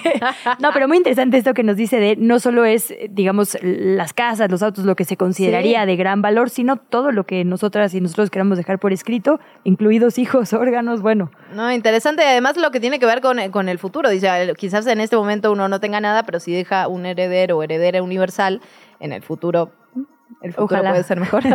y si quiere dejarle algo a Luisa o a Luciana, pues ya también dejo esa sugerencia. La entrevista. ¿Ya estás grabando? 8 de la mañana, 27 minutos. Volvemos en qué chilangos pasa. Mucha información en este miércoles. Y nos da muchísimo, pero verdad, muchísimo gusto recibir a Ana Rivero. Nos va a estar platicando con bastante frecuencia sobre libros en este espacio. Ana, bienvenida. Qué alegría saludarte. ¿Cómo estás? Hola, muchísimas gracias. Yo muy bien. Gracias por la invitación y yo encantada de estar por acá. Muy bien, pues a ver, cuéntanos qué, qué recomendación nos tienes. Pues eh, mira, el día de hoy voy a recomendarles autores mexicanos porque seguimos con el mes patrio. Eh, el primer libro del que quiero comentarles eh, se llama Amelio mi coronel. Está escrito por el autor Ignacio Casas y es importante decir que es un libro basado en hechos reales. En esta novela histórica, el autor rescata del olvido a Amelio Robles Ávila, que fue un importante revolucionario en el Ejército Libertador del Sur y creo que el tema principal y lo más importante es que es el primer revolucionario transgénero de la historia de México. Órale. Eh, Amelio Robles nació siendo mujer y durante todo el libro va buscando su identidad y forja su carácter eh, masculino. Entonces está súper interesante. La verdad es que el autor hizo un gran trabajo de investigación y entre sus páginas vamos a poder conocer a Amelio desde su infancia, después su carrera militar, su participación en la Revolución Mexicana y ver su lucha por, como te comentaba, encontrar su identidad y por ser reconocido por quien realmente era. Wow. Y no debe haber sido fácil en ese momento. Sí, ¿no? Y enterrada esta historia Sí. literalmente en la historiografía, ¿no? Exacto, la verdad es que creo que es eh, importante que conozcamos esta historia y como bien dicen, pues en los tiempos de la revolución, pues todo el ambiente eh, era muy hostil y había mucha homofobia, entonces por supuesto que no fue nada fácil. Y eh, um, la, la increíble forma en que el libro también nos puede transportar a través de los años a muchos estados de la República, porque eh, como lo decían en su momento, se iban con la bola ¿no? en las batallas y las guerrillas, entonces van recorriendo el país. Eh, entonces podemos estar, eh, eh, de- nos describen los estados de la República y las comidas típicas de todos los estados, entonces también van a salir con mucha hambre. ya tengo, ya tengo, ni lo digas, Sí, Ana, sí. porque ya. Y em, como sugerencia aparte, este libro yo lo audio leí y está narrado por el autor. Entonces es una joya poder escuchar al mismo autor dándole la entonación y los acentos de la época y describiendo todo. Está padrísimo. Es un libro que 100% vale la pena que, que lo lean. No me puedo ni imaginar ahora que dices que el autor hizo una gran investigación, por dónde se empieza a buscar esto, ¿no? No, no debió haber sido nada fácil, porque literalmente, pues sí, no era un tema, como dices, con aceptación o con, eh, pues, mira pública. Sí, no, la verdad es que yo jamás había escuchado hablar de Amelio. Robles. Si no es por el autor, no, no, no me hubiera enterado. Y creo que es muy importante que valoremos la- la- el gran trabajo de, de investigar de los autores, cómo encuentran y van jalando los hilos hasta investigar y, y no les voy a decir el final porque ya en, la, en, la nota, en, la, en, la, nota del autor eh, explica un poco toda su investigación y cómo es que termina eh, Amelio Robles. ¿Cómo, cómo, cuál es el final de, de, su historia? Y estoy viendo aquí que también es locutor, entonces por eso seguramente el audiolibro es locutor, actor de doblaje. Exacto. Entonces el audiolibro debe ser muy, muy interesante. Qué buena recomendación. ¿Qué más nos tienes? Em, otro libro sobre ficción histórica y también habla de un personaje muy importante en la historia de México. Es un libro que se llama Aquellas horas que nos robaron, de la autora Mónica Castellanos. Ella vive en Monterrey y también em, realizó un gran trabajo de investigación para em, desenterrar la historia de Gilberto Bosques Aldívar. Él fue un diplomático mexicano que en Francia durante la Segunda Guerra Mundial salvó muchísimas vidas otorgando visados eh, a, personas para que pudieran venirse a México y pues empezar una nueva vida. Yo lo estoy diciendo como muy fácil, pero la verdad es que él eh, se las vio muy difíciles, arriesgó su trabajo, su vida, su carrera, su todo. Eh, estuvo em, em, teniendo contacto con soldados de la Gestapo y también eh, puso en riesgo su vida y la de su familia porque no lo encarcelaron, pero sí estuvo como retenido precisamente porque estaban viendo que por ahí se filtraba mucha gente. Entonces, em, es un libro muy conmovedor. Aparte de la historia de Gilberto Bosques, hay una historia ficcionada sobre unos muchachos que están saliendo de España con todo el tema de franquismo. Entonces, es un libro muy conmovedor, muy, muy conmovedor. Me encanta cómo hay un esfuerzo nuevo, digamos, bueno, no sé si nuevo, pero eh, yo lo acabo de descubrir, tú me dirás, eh, por eh, reivindicar estas figuras diplomáticas durante estos periodos de la historia. Por ahí no sé si han leído Los Rojos de Ultramar de Jordi Soler. Hijo, si no, mm. es fantástica, es fantástica. Son justo cuatro refugiados que llegan a México y que planean un complot para matar a Franco, lo cual evidentemente no, pues no prospera, pero todo, todo este, esta recuperación que hacen de las figuras diplomáticas mexicanas que estuve, vieron, perdón, en Europa ayudando es increíble, como que no les hemos dado el crédito suficiente cuando hablamos de exilio y de México como casa de refugio, ¿no? Sí, la verdad es que precisamente en este libro de Mónica Castellanos hay una parte, hay un capítulo donde dicen de unos eh, niños que fueron enviados a Michoacán, que dejaron a sus familias con tal de que pues se salvaran. Y son cosas que muchas veces decimos México no tuvo nada que ver con la Segunda Guerra Mundial, pero de alguna forma sí tuvo que ver y sí ayudó bastante recibiendo refugiados y niños y hay muchas historias todavía por conocer a través de los libros. Qué interesante. Sí. ¿Qué más nos tienes, Fer? Eh, porque tenemos libros como para septiembre y como para octubre. Es correcto.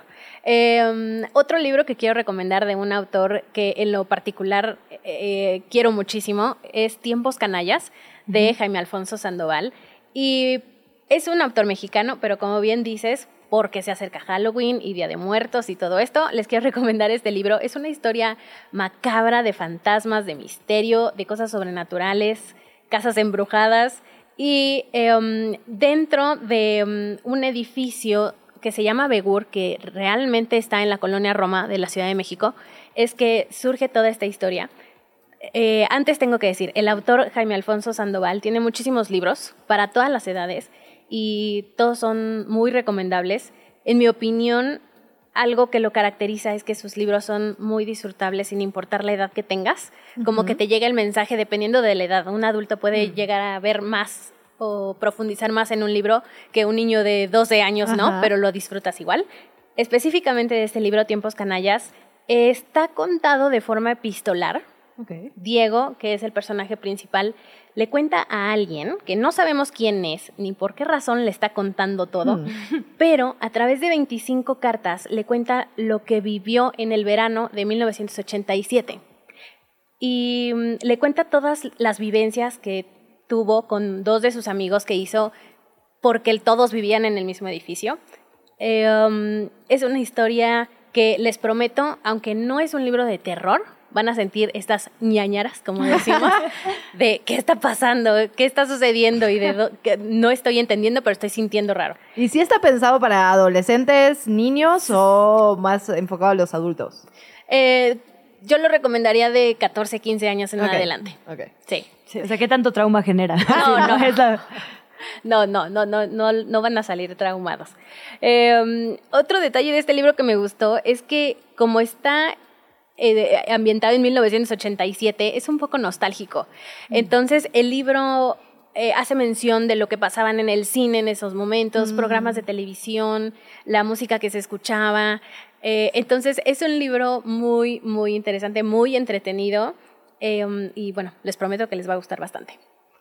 Ay, qué buena recomendación esa Sí, también, sobre todo para ¿no? adolescentes y también adultos, como decías, porque muchas veces cuando los libros de para niños, para adolescentes son buenos, la verdad es que los adultos los disfrutamos de igual manera, ¿no? Encuentras otras sí. cosas, obviamente es diferente la lectura, Sí. pero también es muy interesante. Sí.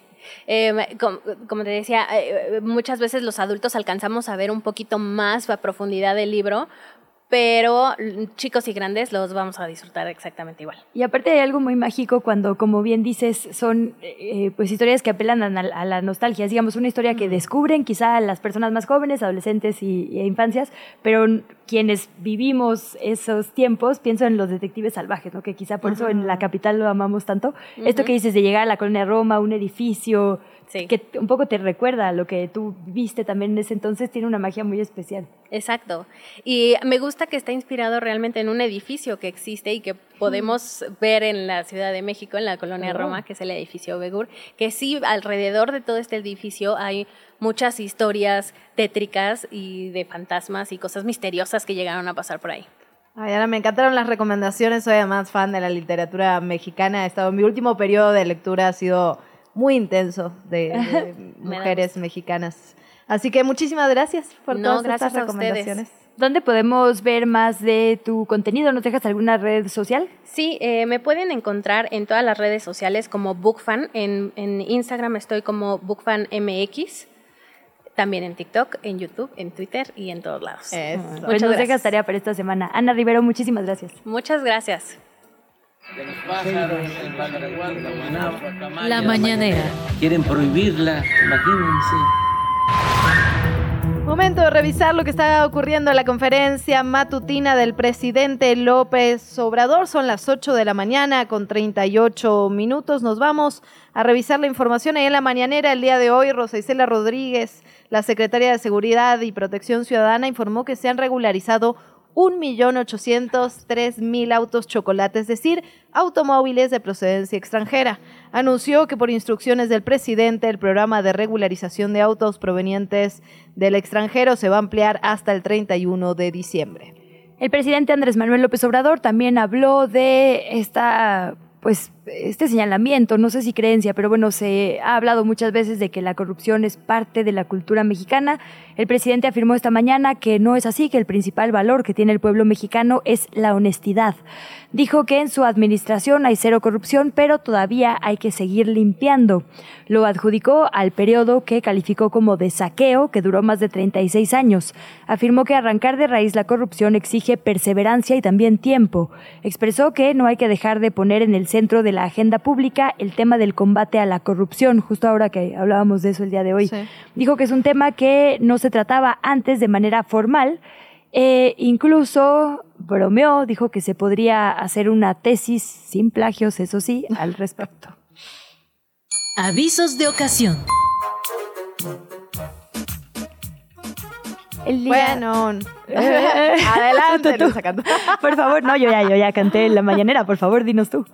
Bueno, nos vamos con información que publica el INEGI en la estadística de matrimonios para 2022.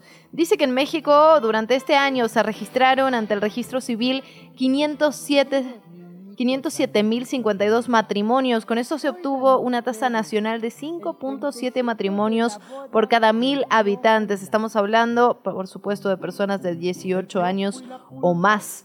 Esto es una recuperación respecto al año pasado, cuando la tasa estuvo en 5.1 matrimonios por cada mil habitantes.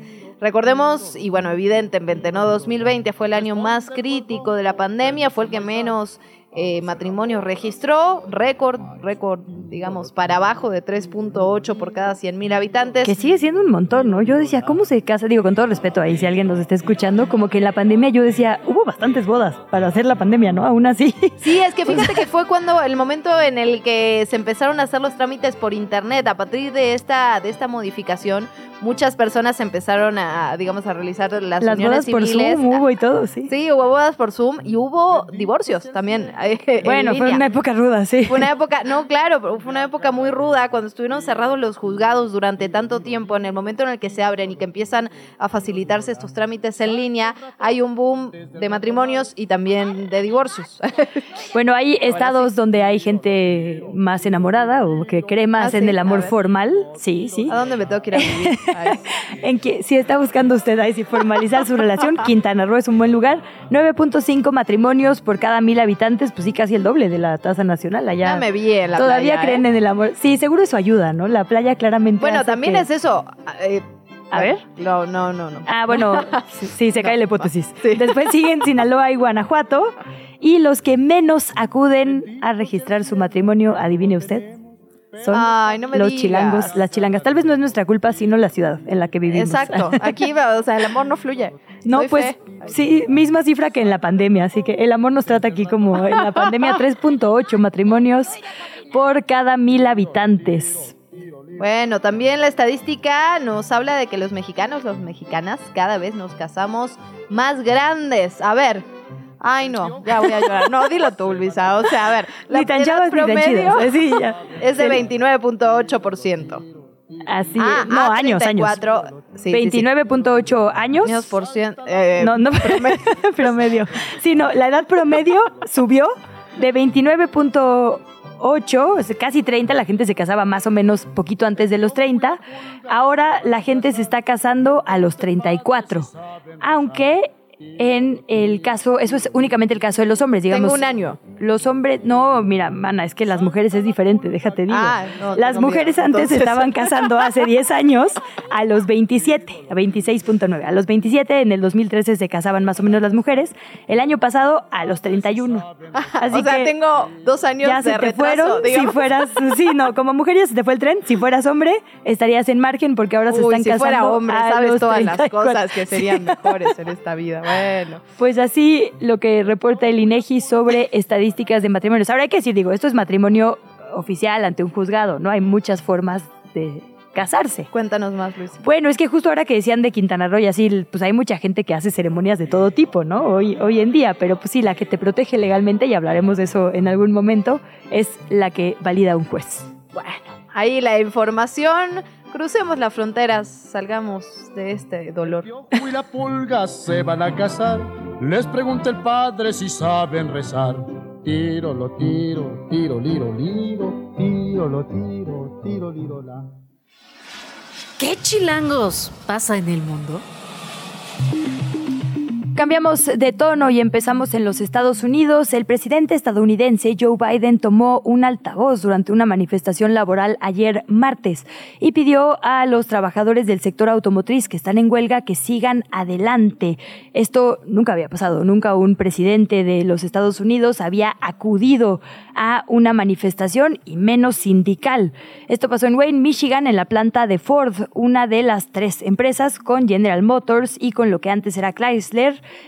Stellantis, donde las huelgas están exigiendo salarios que suban o que se actualicen, actualicen en un 40% en los próximos cuatro años. Joe Biden se puso incluso una gorra, estuvo ahí chocando los puños y platicando con los trabajadores de este sindicato. Según él, o así lo dijo, se merecen este significativo aumento salarial.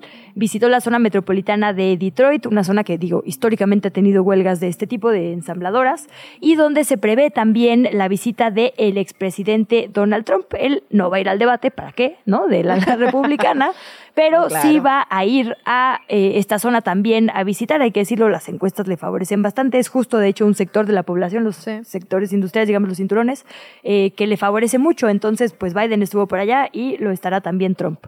Bueno, continuamos en América del Norte para Bueno, el ejemplo de que en otros países cuando pasan cosas terribles con funcionarios, sí renuncian, sí hay consecuencias.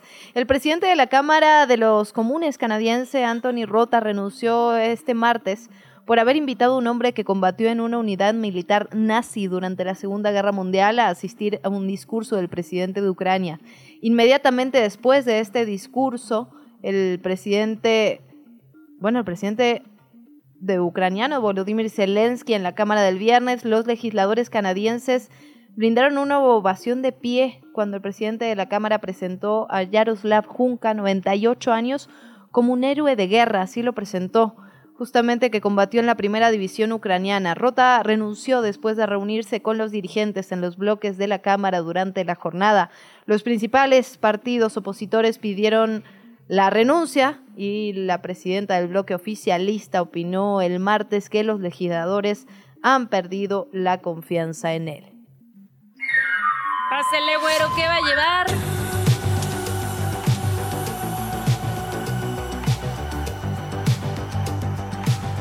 Hola otra vez, Fernanda Guzmán. ¿Qué nos tienes para cerrar? Aquí estamos de nuevo porque las extrañaba ya. Ah. Eso. y bueno, no sé si sabían, pero hoy es el Día Mundial del Turismo. Y coincide con que justamente en este mes comienza la temporada más activa para el turismo de nuestra ciudad.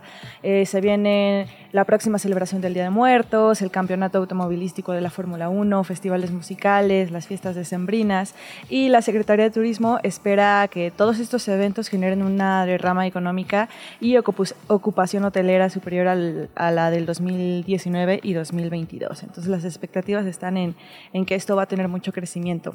Eh, como uno de los más concretamente como uno de los ejemplos de estas actividades que tendremos. Está, el Día de Muertos en Xochimilco y tan solo en esta demarcación se tienen al menos 400 festividades en torno al tema, entre las que se encuentra la puesta de la escena de La Llorona, que este año cumple 30 años de ser representada en el embarcadero de Coaquemaco. Algo que siempre he querido ir, eh, yo no sé si ustedes han tenido la oportunidad, pero de verdad me muero de ganas por ver esta, esta obra.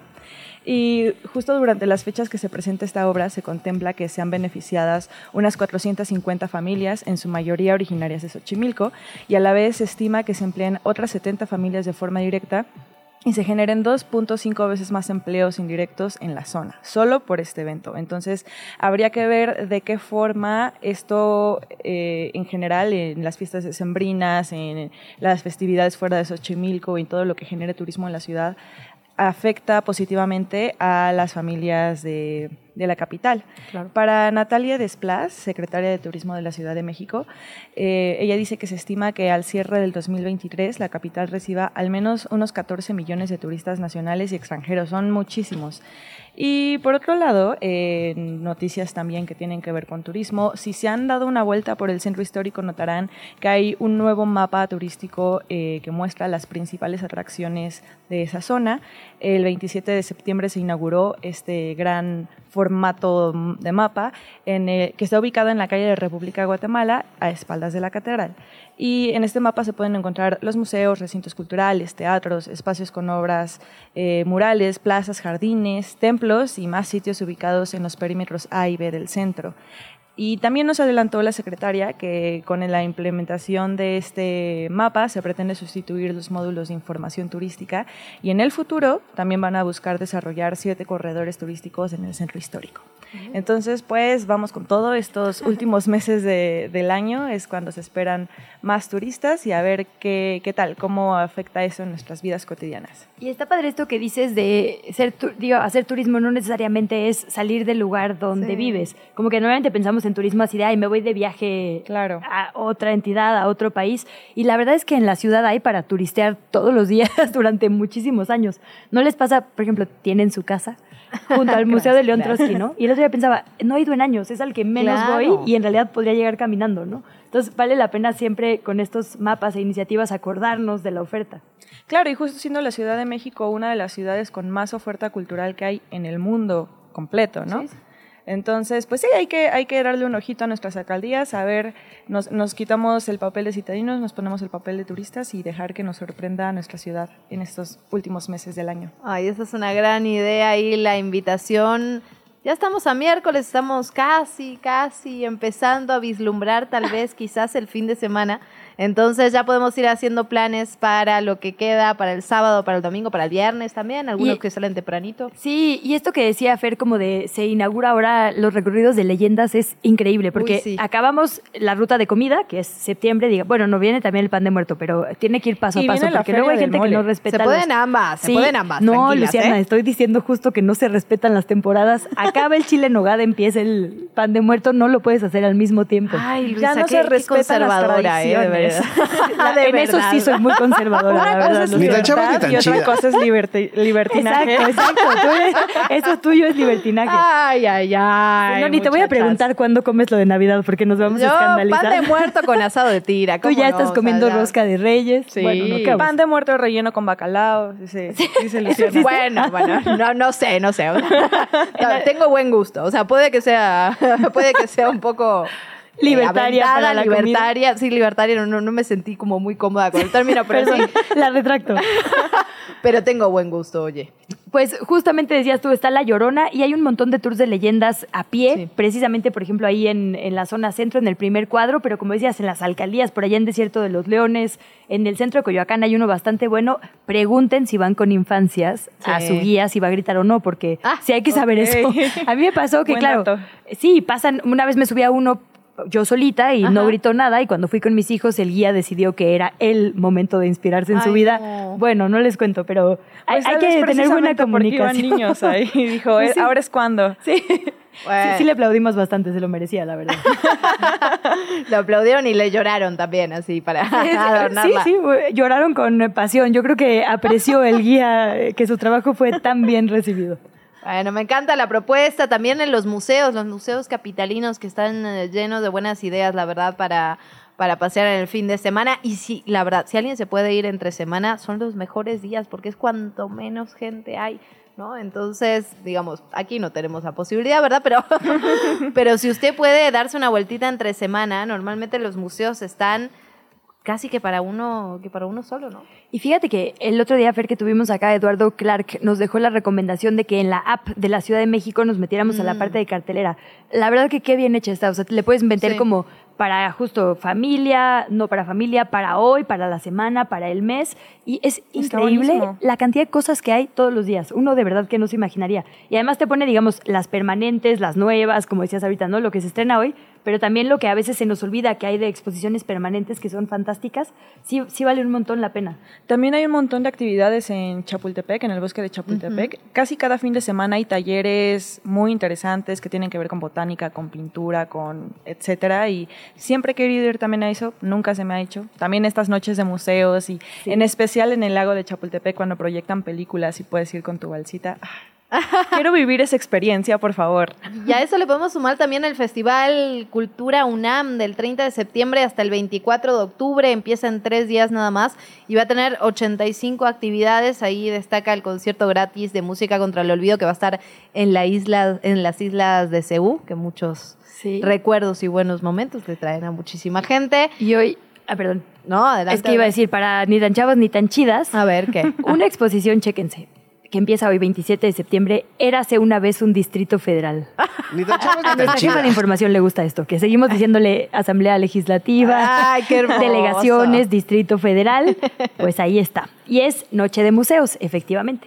Y también en la Cineteca, si tienen ganas de ver películas, justamente está la Semana de Cine Coreano, que viene con propuestas de películas muy interesantes, por si se quieren dar una vuelta. A partir de las 6 de la tarde están proyectando películas. Nosotras ya estamos Harta instaladas en el fin de sí. semana. No nos importa nada el calendario. Solo nos- te pido tengas respeto para el pan de muerto. Ay, En- ay, ay. Ya el fin de semana ya puedes comer, ahorita Sí, todavía es septiembre. Faltan ya poquitos días para que sea octubre. No, me Es parece terrible lo que está pasando en este espacio. Mejor vámonos a las redes sociales, arroba que chilangos pasa. Ahí nos seguimos en Facebook, TikTok, Instagram. En Twitter nos encuentra arroba Radio Chilango y arroba chilango.com. Las tuyas, Fer. Mis redes sociales en, en Twitter es arroba fergusauria, como Fernanda con dinosaurio.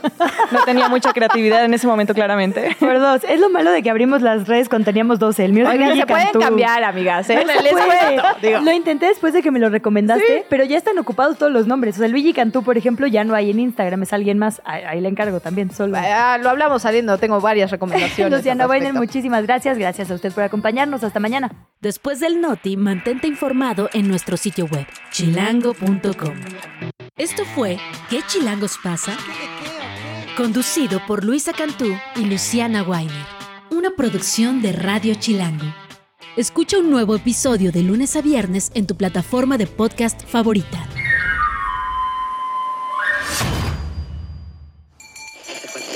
Radio Chilango. La radio que... Viene, viene, ¿eh?